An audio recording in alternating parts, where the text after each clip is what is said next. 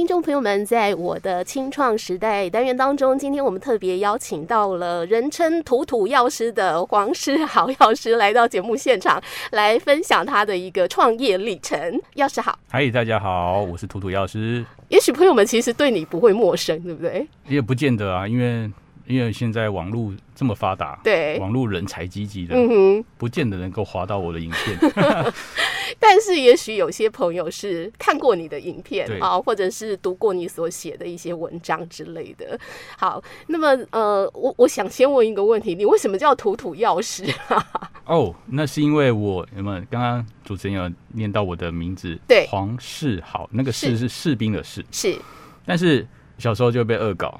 那个下面那一杠会被拉长，是是同学取的吗？同学还有老师哦，老师也老师有时候可能是代班老，我之前印象深刻是代班老师，他点名，嗯哼，某某黄土豪，然后而且土豪 刚好凑在一起，又有某种意思，这样。全班就会大笑，久了久了久了，好吧，那就。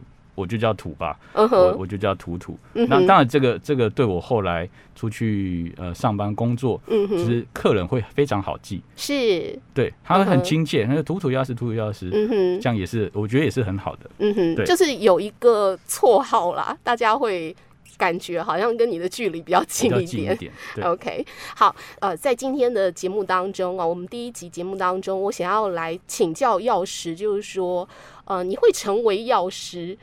是当初，比如说你在学生时代就刚好读了三类组，然后走上这样子的一条路，还是说本来你对这方面就非常有兴趣？OK，其实我必须说我是呃药二代哦，是 我家里面是开药开药局的，是而且是很传统，在菜市场那种社区药局，嗯，所以我在学生时候我就已经被准备好被送去药学系。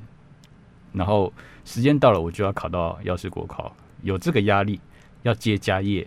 OK，我想先请教一下你自己本身，呃，有没有对其他的东西是感兴趣的？我对电脑跟机械。其实那时候在参加联联考，大家拼的是前三志愿。那时候大家会觉得，呃，读读。那个工程师这这边也是不错，我觉得我这我有这方面的天分，是。我甚至在当读药学系学生的时候，我都在帮同学修电脑。OK，工具人，工具人，工具人，我就是个工具人。是，而且我是自己看书，嗯，无师自通的，是，所以我觉得我这这方面，然后甚至我到后来读研究所，我选择是电子显微镜这个东西.这个技术是很难挑战，就是我们老我们教授说，哎、欸，很少人可以这么快上手去操作这个。电子显微镜，嗯，它是一个技术员，它是可以得到工作机会的一个技术哦。嗯哼，但是我却可以把它做的这么好，而甚至我还在硕士两年发了个国外期刊，因为这个技术，嗯哼，对，然后发了一个国外期刊，是，这非常难得的，是 OK。对，所以我对机械电脑，我其实是有兴趣的。所以，如果你今天没有所谓那种接家业的压力。你是有可能朝另外一个方向发展的。哦。我看到我的好朋友同学，他读工程师，荷包赚满满。嗯，其实我 我曾经曾经有想过这个问题。而且你你既然研究所，你又去读了那种所谓电子显微镜相关的一个，对，这个算高技术门槛的领域吧？对，但是我读的还是医学院系体系下的，oh. 只是说我用的技术是电子显，因为一般一般人可能是用光学显微镜，嗯哼哼，对，或是呃实验培培养皿在培养微生物之类的，但是我选择的是电子显微镜，是。这个技术。那很前面很多人阵亡，嗯，是，但是我会觉得我应该是可以 try try 看，嗯哼，我就很勇敢的去去去找了这个教授，嗯哼，教授，我想当你的学生，是。对，OK，好。虽然两年的研究所嘛，然后又又往了不同的领域去尝试，但是你后来还是回到本来家人就帮你规划好的这一条路，你会不会有一点点觉得呃可惜？其实确实啊，因为就因为呃家里面迟早要接接棒，嗯，年轻的时候一定会。叛逆，想能逃多远就逃多远。对，所以比如说像我要学是读屏东大人，屏东我跑到屏东最远的地方去读研究所，再跑到一个更远的地方，交通非常不容易到达的花莲去读慈济。OK，但是呃，后来因为呃，我爸爸他因为顾药局是。年纪大了生病了，嗯、那时候我才意识到说不能再这样逃下去了。嗯，迟早天还是要回来。嗯，回来开药局，所以我那时候就回台北。那很多时间，其实我我我，其实我心里面有设定我一个人生规划。嗯哼，我自己设定的是，那我要设一个二十八岁，我一定要找到我适合什么样，我是适合什么样的的一个药师。嗯哼，在哪个通路？嗯哼，我一定要找到答案。嗯，所以我大概是花了六年的时间，是，我就开始去应征不同可能药师可以做的工作，是，包含医院。包含诊所，嗯哼，包含这个连锁药局，嗯，好，在地的那种地区性连锁药局，然后再就是药妆店，嗯，因为药妆店其实是我我认为药妆店跟药局是截然不同的东西，是。他们卖的东西可能是一样，但是消费者的习惯是不一样的，嗯，药妆店大家想到是上班族、年轻的男生女生来跟你买，但是药房、药局可能是长辈，对。那个语言是不一样的事情，嗯哼，所以我为了要补足这一块，我认为药妆店是我的重点，是，所以我就到药妆店去工作，是，然后在相较相比之下，我发现药妆店才是我可以稳定发挥、适合我个人特质的一个工作场所，嗯哼，这是我在二十八岁前我找到的答案。OK，好，其实先前有跟药师聊哦，他是一个对自己人生。哦，非常有规划的一个人，因为我觉得太少人可以做到这一点了。你就定出目标，说你大概几岁之前要达成什么目标？比如说你啊，二十八岁之前要确定自己未来职涯的一个呃方向。我要找到一个稳定的公司。对，然后呢，再来就是还定出我几岁要结婚。这个这个是个小秘密，因为这个我把它写在网络上某一个网。呃，部落格的网志用隐私，我二十八岁要找到一个公司，三十岁我要结婚，所以我就自己给一个目标是，我那我前面一定要有女朋友啊。对，OK。然后甚至到结婚之后，嗯，我老婆有一天问我说，嗯，哎，你为什么要跟我结婚？然后我就打开那个部落给她看，她整个傻眼，什么一切都都按照你的既定。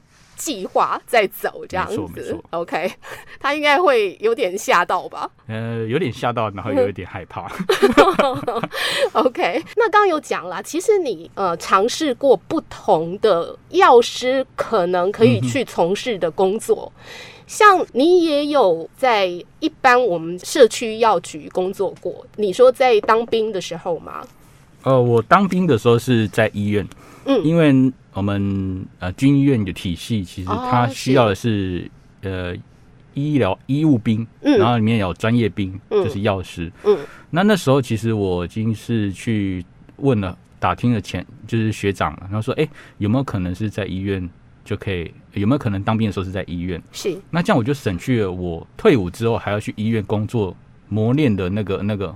因为我可以借由当兵，嗯、我顺便把兵当掉，但是我顺便可以得到医院的工作经历。是、嗯，对，那这样不是节省了我很多摸索的时间？嗯哼，所以我就想尽办法，在很积极的参与那个所谓的选兵，然后就要自告奋勇，长官，我是药师毕业的，然后就前几次会被打枪，你先坐下。嗯哼，长官，我是不要忘了，我是药师毕业，是，是是，而且我有硕士学历，我可以。OK OK，然后当然还是真的被选中。嗯哼哼，对，那我就很幸运的到。医院里面当兵，嗯哼，在医院里面，那我发现说，这个是不是我未来的工作选择之一？所以，所以我医院就被我淘汰了。是，对。那接下来我就要到社区药局。嗯哼，社区药局其实就是地区性那种 一样，它的族群是长辈。是，对我们一样，就是可能要到公园发传单啊，跟里长呃一起做活动啊，帮他们量血压等等，然后希望他们。来店里面消费，或是帮他们这个领处方签这这个事情。嗯哼，对。但是后来我发现，这个那药妆店又在忙什么？嗯，所以我又在切换到药妆体系去。是，对。OK，然后反而在这里，你觉得呃，包括可能你自己的性格，还有说刚好你也有这样的知识背景，让你可以有所发挥，对不对？呃，对，因为因为因为就是我后来。女性朋友会变很多，嗯，因为其实从事药局药师同学，其实大部分都是女生，是，还有我的周遭的朋友，其实都是女生，他们都说，哎、欸，哎，嘟嘟，嘟嘟，你陪我去买个东西，好，嗯嗯，其实我大概就陪他们去逛药妆店，嗯，啊，去那时候我记得大家很喜欢去香港，是，然后后来香港不行了，大家去跑去日本逛药妆，哇，逛疯了。对，逛完之后，大家去韩国的美妆店，嗯，也是买疯。但是我发现我是药师，我在他们朋友圈里面有一个很重要的角色，是我很有用，很有价值，嗯、是因为他们没想买一个东西，他们要做决定之前，一定会先问我，嗯，哎、欸，药师药师，帮我看一下这个好不好？我值不值得买？嗯，那我就会看一下，我们分析一下，嗯，这个我觉得不需要。那这个我觉得可以买，这个我觉得很台湾没有，是我觉得可以买回去搭配。那你可能再加加什么加什么。然后常常我的朋友就是说，我觉得你比这里的员工更像员工，你要不要干脆在药妆店上班？那时候我才思考，哎，对耶，嗯，我是很适合在药妆店呢，而且我又可以，因为我是药师，我领这边的薪水，嗯，那我可以工作的很快乐。我把我的客人当成是我的朋友，陪他们逛街，是陪他们买到他们喜欢的东西，嗯哼，这不是很完美吗？嗯哼，对，所以后来我就决定，好，我决定，我找到答案了，我就是要在药妆店，所以那时候我就目标很明确，嗯，台湾最大的药妆体系就是屈臣氏，嗯哼，没有其他，是，我就想办法应征，我就要上，但是我其实设定的目标是，我不只要当门市药师，我有没有可能？在里面有所发挥，是。那个是我另外一个人生规划之中的职涯规划。OK，对，好，所以嗯、呃，你在门市待了几年？我在门市待了六年，六年的时间，六年 OK。然后后来是什么样子的一个因缘际会，让你可以到总公司去？哦，其实因为我那时候就我很喜欢把客人当成是我的朋友，是。对我会。呃，跟他们聊天，嗯，然后我有一个习惯是，我会把这些工作把它记录下来，嗯哼，比如说今天客人问我什么问题，是，比如说眼睛的问题，眼睛保养问题，我就会在我的部落格，啊，记录下眼睛保养篇。然后今天客人问我，他吃的，他问我哪一个眼睛保健食品是比较好的，哪个眼药水是比较好的，那干眼症怎么办？我全部把它记记录下来，记录下来这个用意其实是我只是想要。做个日记，然后甚至分享给这个客人，跟他讲说：“哎、欸，我把你上次提的问题整理下来，那你问题可能是别人问题，你看一下。”然后还有一个好处是，我可以跟我店内的员工教育训练。是，我甚至会跟他们一个月定个主题。嗯哼，今天我们来聊聊这个关节保健。是，然后就把我的部落格打开，嗯，跟他们讲，然后员工也慢慢听得有兴趣，他也会连带的呃做销售。是。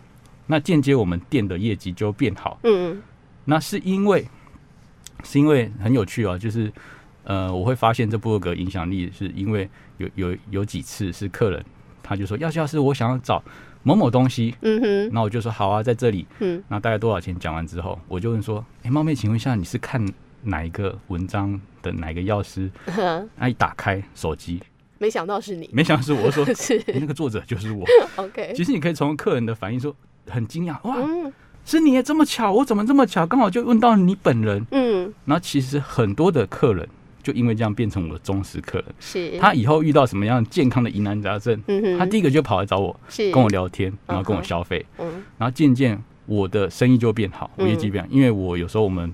我们这种连锁药妆店都是做活动，嗯，我是预约制的，嗯哼，我会跟他讲说，哎，林小姐啊，你要来找我，可能要十点哦，嗯哼，那张先生你要做头皮检测，那我们跟你约一点哦，嗯，是这样，所以我就很忙，然后我觉得这是一种很不同的工作模式，是。对。那后来是因为，因为我们屈臣氏是全球性集团，都会陆续都会有一些呃国外的长官，来看业绩好的店是怎么做的，嗯、那就寻到我们店。他就发现我们店的员工很有热情，嗯，然后被客人问到什么样的保健的知知识，嗯，都可以很轻松、悠然自得的应付客人、回答客人，嗯哼，帮助客人。是，他们就主管们就问说，问问员工说，哎，你为什么会卖这些东西？嗯哼，啊，我们药师、涂涂药师都会教我们，然后就把我叫过来，嗯哼，然后我就开始跟他讲我整个蓝图。是。教学教学蓝图，知识蓝图。Uh. 啊，我我有这些东西，我这些工具，然后我我们员工都很乐意啊，那很开心学习。Uh. 我们主管就想了一下，说：“你进来总公司吧。”那 OK，全台湾的员工都让你教。OK，我是因为这样子被发现的。OK，对，是这样子。然后接着就是在总公司待了。呃，六六年的时间加起来十二年嘛，对不对？对。好，然后呃，那一段期间你其实主要做的就是一个教育训练的工作这样子。OK，好，我们今天先跟涂涂药师聊到这边哦，在下一集的节目当中呢，来呃请教他到底是为什么后来还是要选择自己来开一家药局。